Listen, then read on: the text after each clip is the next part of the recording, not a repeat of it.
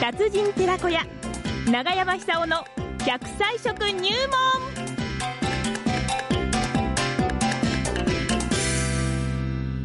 さあ、それでは食文化史研究家、長寿食研究家、長山さんさんにお話を伺いましょうかね。今日の食材は何でしょうか長山さんおはようございおまはようございます。おおはようございま。す。ちょっと福島風が強くなって、これからお天気下り坂。でもね、そうですえか。、もうね、山から紅葉の便りが聞かれてきましてね。今朝なんかちょっと寒いですよね。すそうそんな感じですそうねなんです福島で最低気温14度4分などと、うん日によってはもう10度を切るような場所も出てきましたあららあーそんなに寒くなってんですか。ねでえ、えこの先を考えても考えると。あさって月曜日の最低気温、会津若松は9度、あららら福ら島は10度と、やっぱりあーもう秋も深まってくると言ってもいい一ような挙気に温来でるすね、よ一ね。挙に来るね。すごいですね。やっ一ぱ挙に季来節まちゃすんね。と来ますね。ええ季節ちゃんと来ますよえーいつまねで。も暑くて、台風が連発して、はい。本当にこの地球どうなってしまうんだろうっていう心配してましたけうんうんうんど、やっぱり来ましたね。来ましたね。ああ、よかったです。来ました、来ました。そのくらい、あの、気温が下がりますとですええね、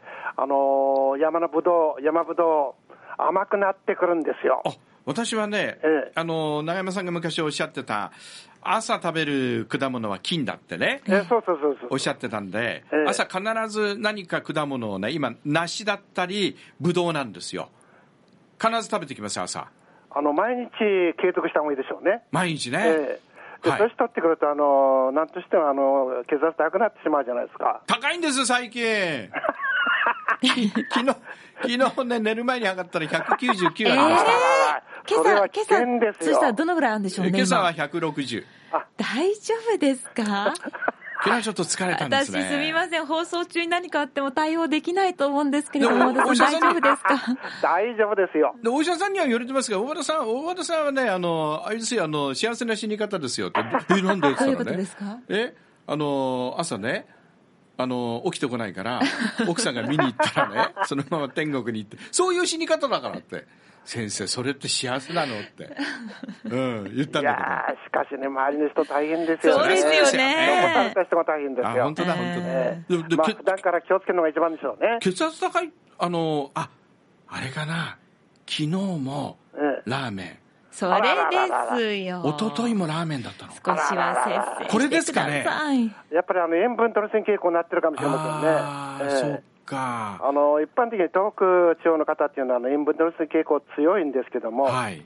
それがあの血圧を高めてですね、ええそれでいろんな病気の原因になってしまってますよね。やっぱりねええ。あの塩分取りすぎ傾向強い方というのは、はい塩分というのはナトリウムですから、ええそれをこう中和するカリウムを取らなきゃダメでしょうね。カリウムね。カリウムって果物にあの多かれ少ないみんな含まれてます。ああ、じゃあ果物いいんだ。いいんです血よ。圧下げるのに。ええ特にあの梨とか柿とかこれからうまくなりますけども、あはいはいはいカリウムの塊みたいなもんですよね。梨柿ねえ。え柿なんかいっぱいなってますよ、周り。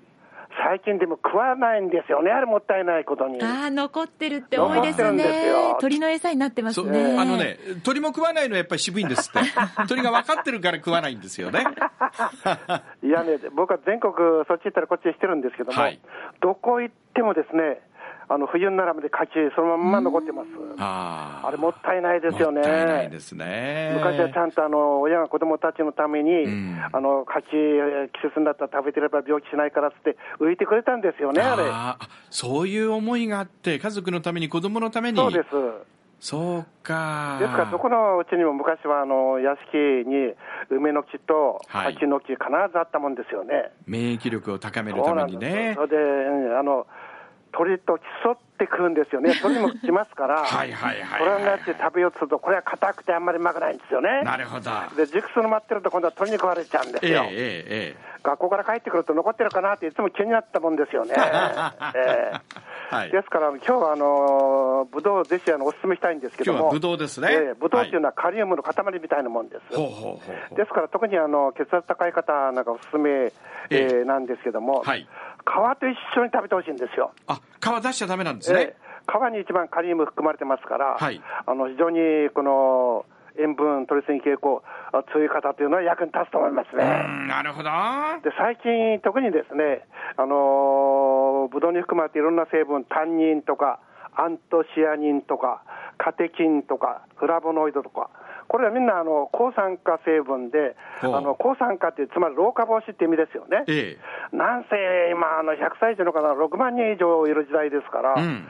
誰でも100歳近辺まで生きられる時代になりました。ああ。ですからあの、血圧、気になるような生活、なるべく脱却して、ですええね、それで元気で走り回って、あの美味しいものもたくさん、そうですね塩分を気をつけながらね、塩分気をつけながらえねえ。それで秋の果物ってのは、今言ったようにカリウムがたくさん含まれてます。はい。で色の濃いものっていうのは、その色素自体がはい抗酸化成分、あー特にブドウだとあのアントシアニンっていう成分がありますねはいはいはいはいはいこれよく聞きますよええね。はい聞きますね、アントシアニンね。で最近ではあの、酒飲む人に非常にこう役に立つレスベラトロールっていう成分も含まれておるはあはあことが分かってきましてですね、はいレスベラトロールっていうのはあのワインとか、はいあの色の強いブドウに含まれてるんですけども、うん。これはあの長寿遺伝子を目覚めさせる、オンにさせる、そういう働きで注目されてるんです。あ、あの濃い色がそうです。ワインなんかのえ長寿遺伝子って人間持ってるんですかえ、みんな持ってます、みんな持ってまみす。んな持ってるんですか長寿遺伝子。あの普段は、えなんかあんまりあの活発な動きしてなくてえ。、寝てんですかその方がピンチになったような時に目覚めてですね、はえーがぜんこの生命力を強くするとか、あ。はあ。あるいはこの問題になってる箇所を早く直してあげようという、そういう働きをするみたいですね、長寿遺伝子が長。寿遺伝子ですそ。れをオンにするのがブドブドウウ。おでこれはあの皮の部分、特に多く含まれてますから、皮食えべえち皮、ゃうあの、まあ、食べなきゃいけ皮、ないそんなにあの、あれで食べづらいことないですよね。そうですねまあねくちゃくちゃ噛んでえて、飲み込んでしまえば、はい植物繊維と一緒に取れますから、え非常にこの健康効果が高いわけです。なるほどですから、あの、皮こそブドウの本当の力と思ってですね、なるべく出さないで食べてほしいんですよ。皮を捨てない、ええ皮は捨てない、はいで、そういう食べ方するとですね、自然に長寿遺伝子、これが温になってですね、えで、その人が、あの、もしかしたら、この病気になってしまうような、あー問題があった箇所をですね、えーあれしてくれるかもしれません。うんあの、直してくれるかもしれま直しせん。てくれる、ええはいそういう意味で、あの、ブドウっていうのは、特に山ぶどうがいいですよね。おーこれから山ぶどうが甘くなんですよ、甘くなって。はあはあはあはあはあ粒は小さいんですけども、ええええええ色素がものすごく強くてですね、はいちょっとあの服なんかついてしまうと、はいこれ落ちないんですよ。ああ気をつけなきゃいけないです気をつけなきゃいけねないですはいで、あの山ぶどうの近くには、あの熊が出没すること分かってますから、そうですか、ええそれ嫌だな熊あの山形県なんかでもな何人の方かがあの犠牲になってますよね。本当にえー本当これ怖いと思いますよ。あーですから、あのこれからぶあのぶどうばっかじゃなくて、あけびとかいろいろ出てきますから、はい栗とかくるみも出てきますよね、うんそうすると、あのそればっかりに夢中になって拾ってると、うん熊があ熊、熊じゃなくて熊が近づいてくるかもしれませんね。なるほど気でをつすけかようら、熊用心しながら、はい美味しいもの を頂戴すると。熊よけの鈴を持って山にそう入でりラジオのボリュームをちょっと上げながらね歌うとかね、歌うあの会津磐梯さんなんか一番いいんじゃありませんか、ああいいですね熊も一緒に踊ったりして、じゃあそろそろぶどう食ってうん、え笑いますよ笑いましょう、はいいきますよありがとうありがとうございました。どうもありがぶとうどうござ食いまっして長生た。きどうも血圧下げようはいありがとうございましたどうも長山久夫さんでした ありがとうございました